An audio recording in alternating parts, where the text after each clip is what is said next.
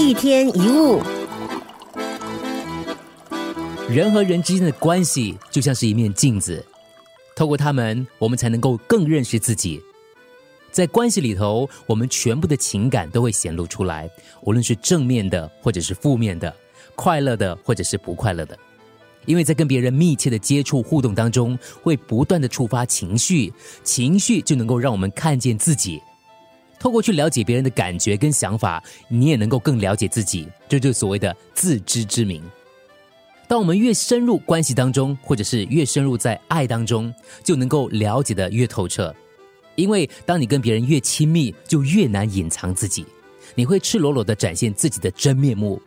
可以看见自己的自私、嫉妒、焦虑、恐惧、矛盾、愤怒、痛苦，还有内在的真相，甚至会发现一个你从来没有认识过的自己，就是所谓的镜子概念。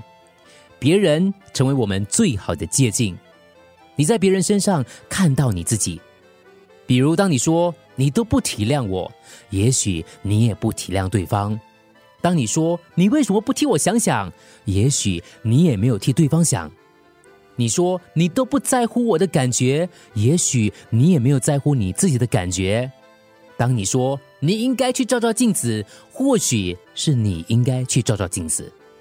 心理学家荣格说，由对他人的不愉快当中，可以得到自我审查的机会。